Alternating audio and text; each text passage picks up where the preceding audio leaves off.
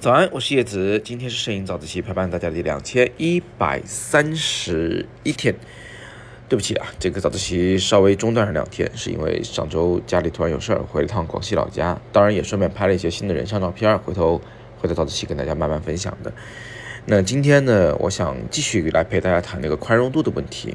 之前我们早自习里面已经非常全面的谈过，为什么相机会有个宽容度的概念，为什么会有曝光度，为什么会有曝光不足，以及相机的什么硬件参数是最终影响着。相机的宽容度的大小的，那么今天呢，我们就来问一个更加深入的问题，更本质的问题。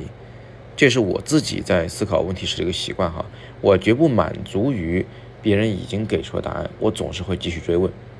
我今天的问题是，为什么肉眼看世界的时候就感觉不到宽容度这件事儿，但是拍照的时候就经常会要小心什么曝光过度？小心曝光不足，相机为什么就有宽容度这一说？它有个限定，经常的一不小心就超出了相机对强光或者弱光的记录能力，眼睛就不存在呢？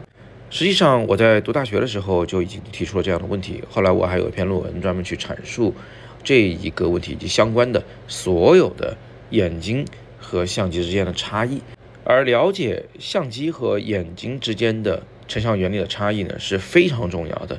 它可以从根本上解决一大堆的摄影问题，让我们在相机的使用上更加的得心应手一些。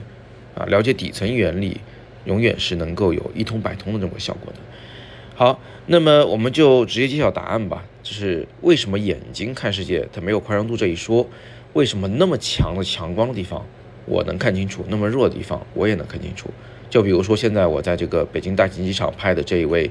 空乘的照片，你可以看到窗外的那个景色呀，它其实就是机场的航站楼嘛，啊，肉眼看过去，那肯定是非常清楚的。就里边不光是能看清玻璃，我，玻璃里边的人我都能看清楚，对吧？那个天上的蓝天白云我能看清楚，地上那些水泥地上的裂缝我也能看清楚。可是到了相机里面呢，哎，对不起。一下子不见了，那这还是个中画幅相机呢？这是富士的那个一亿像素中画幅相机拍摄照片，它还是遇到了宽容度难题。室内的人像太暗，室外的亮度太亮，相机无法全面记录。那我们能据此说眼睛的视网膜的宽容度极高吗？是因为眼睛的宽容度高，所以眼睛不管看亮的和看暗的都能看清楚吗？哎，还真不是。眼睛在看世界的时候啊。它不是靠宽容度来看清最亮的地方和最暗的地方的，它是做了另外一件事情。我们呢，把眼睛撇向窗外明亮景色时，如果在现场的话，那你的瞳孔就会收缩，导致进入眼球的光线的量呢就极大的降低了，相当于就是相机的镜头使用了小光圈的那么个效果。那缩小光圈了，当然画面就会变暗一点，对吧？再加上你的视网膜。感光杆就不怎么工作了，那是高感光度的；感光锥细胞就开始工作了，那是低感光度的。这样一来，相当于又调个低了感光度，调低感光度也是让画面再次的暗下来。这样一来，你就能够非常清晰的看到室外的景色了，相当于眼球已经调过曝光了。但是啊，当你把眼睛从外面的，呃，这个强烈的明亮的事物转移到近处那个。比较暗的人的身上的时候，比如说他衣服上的一些纹理的时候，你凑近去看他的包的时候，你的眼睛呢，它就会再次做调整，瞳孔放大，让更多的光线进入眼球，同时呢，感光感细胞开始参与曝光，这样一来呢，相当于感光度也提高了。那这个时候你是完全能看清他衣服上的所有的纹理的，有多少根竖道道你都能数得清楚，他的头发丝儿你能看得非常清晰，那个黑色的包到底什么材质？是吧？里边有些什么样的划痕，你都能看清楚。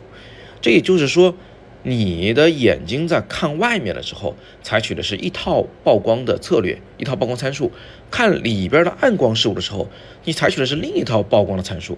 那你当然是外边也能看清，里边也能看清了。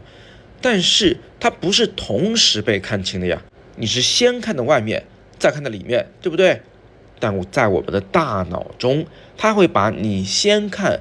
和后看的这两个局部两张照片儿，给它在大脑里拼成一幅完整的图像。所以你的眼球往外看、往里看，做了这么复杂的一套动作，最后你大脑中感受到的就是我把整个画面都看清了，外面也看清了，里边人也看清了。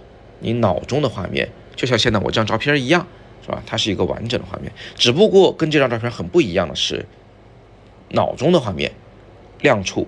是清晰的，暗处也是清晰的，但是拍出来的画面亮处过曝了，暗处却曝光不足了。所以这就是没有经验的摄影爱好者为什么常常会忽视光比问题，常常会纠结于我在一张照片里面怎么就没法两头都保住呢？亮部和暗部都清楚呢？因为这不符合我们平时肉眼的观察习惯。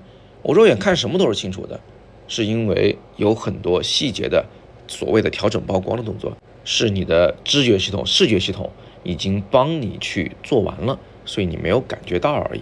那么相机可以模仿眼球的这种曝光逻辑，啊，去拼出一个高光和暗部都有细节的照片吗？可以啊，那不就是 HDR 吗？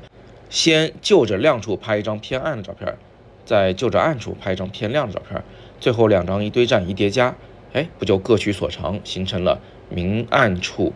都有清晰细节的照片吗？只不过这种做法在相机里啊，就需要是保持相机和被拍的物体严格不动，你才能拍出一个比较正常的 HDR 的照片。这已经是在尽量模仿我们的肉眼观看世界的逻辑了。我们学了今天的早自习呢，我们至少知道了一个非常重要的事情，就是眼睛啊，它并不是一个超高宽容度的这个设备仪器。